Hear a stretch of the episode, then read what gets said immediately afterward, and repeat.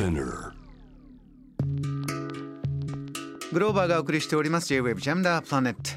ここからは海外在住のコレスポンデントから現地の最新情報を届けてもらうニュースフロムコレスポンデントです。今日はモロッコマラケシュ在住7年。モロッコ専門ツアーオペレーターの岩間ひかるさんです。よろしくお願いします。よろしくお願いしますえー、岩間さん今日はモロッコから最新トピックいただくんですがまず一つ目どんな話題ですか？はい一つ目はサッカーワールドカップのにぎわいについてです。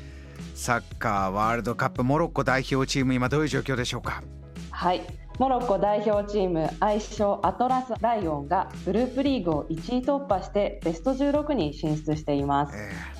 これはですね1986年のメキシコ大会以来のベスト16進出とあって一戦ごとに国を挙げて大盛り上がりしていまして、えー、現地時刻16時から始まる試合に合わせて学校が午後の授業を休校するなど国を挙げてアトラスライオンを応援しています。この状況なんですけれどもね。あの岩間さん実はあのお写真も送っていただきながらその盛り上がってるところの音声、はい、音も送ってくれたということで、はい、ちょっと早速それリスナーの皆さんにシェアしましょう。聞いてみましょう。はい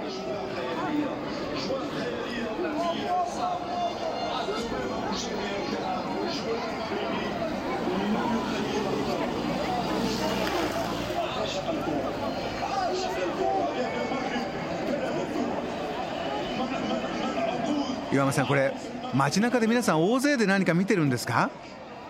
そうなんです。あのお家で見れ見られる方もいるんですけれども、うん、モロッコであのカフェでテレビを通してサッカー観戦っていうのがとってもあの主流ですって、えー、で皆さんのカフェに人だかりを作ってモロッコのアトラスライオンの活躍を見守っています。はあこれ今岩間さんもこの場所にいらっしゃって例えば得点するとどれぐらい盛り上がるんですか、はい、もう街全体が湧くみたいなそのぐらいあのどよめくっていう感じですね。カフェの中にいても例えば外通りからも音が聞こえたりとか？もちろんそうです。あのベルギーに2対0で勝利した一戦もありましたがこの時なんてのはどういかがでしたか？もうこの時はですね相手のベルギーが FIFA ランキングにそこに勝利したということもあってそのその一戦の後は街中がクラクションを鳴らして歓喜していました。お祝いのファンファンファンがもう鳴り響きまくったという。はい。はあ。もうまさに国民的行事ですか今。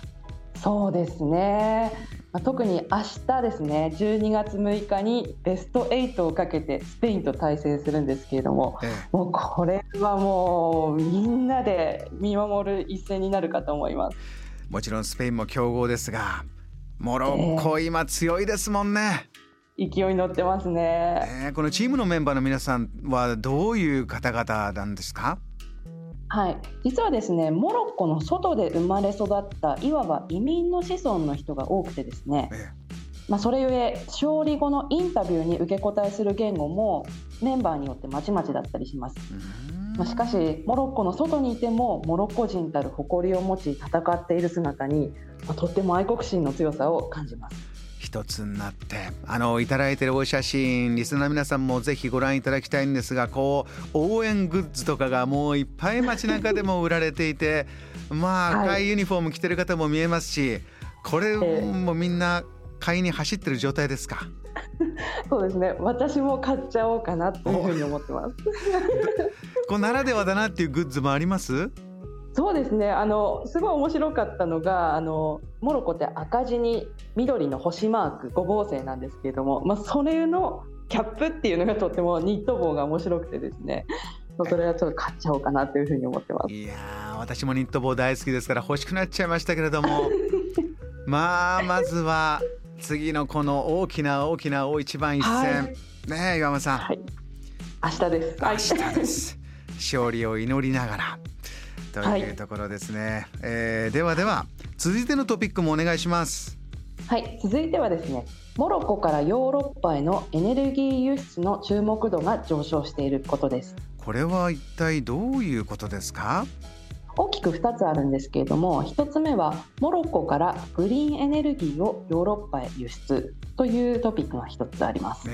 これはですねモロッコからフランスドイツポルトガルスペインに風力発電と太陽光発電をもとにしたグリーンエネルギーを輸出します。あのモロッコではこういった風力発電太陽光発電などは盛んなんですか？はい。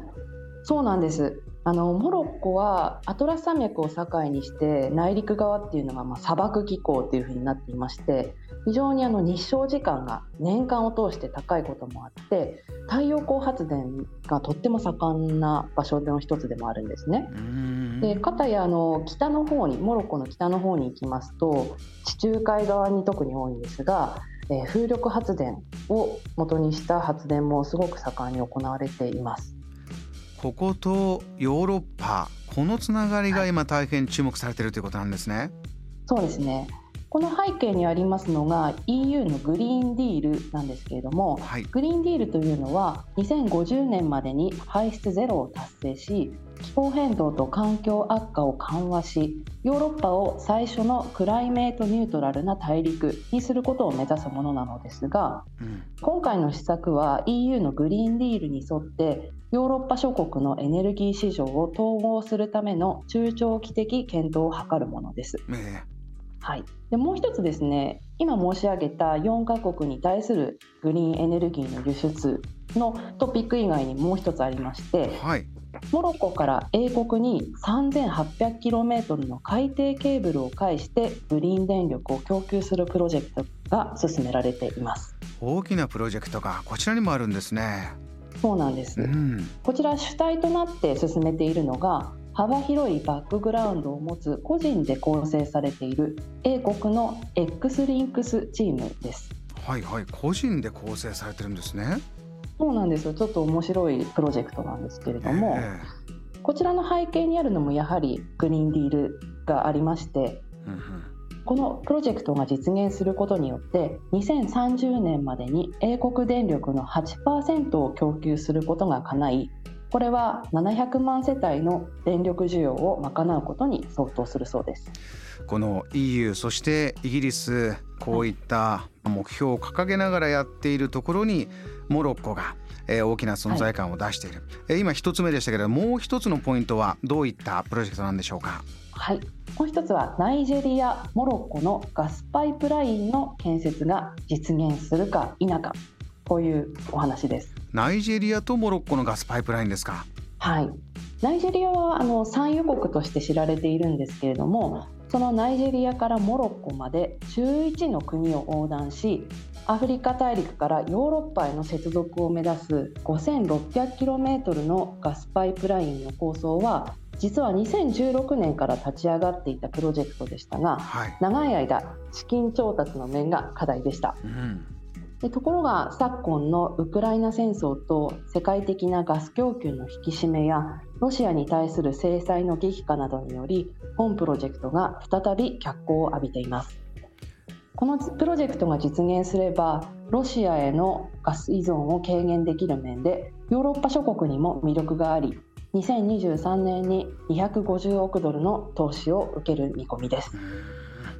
このロシアとヨーロッパディカップリングしていくこう分断していく中でエネルギー安全保障ということもね、はい、少し前からずっと言われてましたが、えー、そういったところのこう影響というのが山さん大きいようですね。そうですね。季節してモロッコにこう注目が集まっているっていうような状況を垣間見てます。なるほど、えー、よくわかりました。山さんお忙しい中リポートありがとうございました。ありがとうございました今夜のこの時間はモロッコ在住のコレスポンデント岩間光さんにお話を伺いました。JAM The Planet.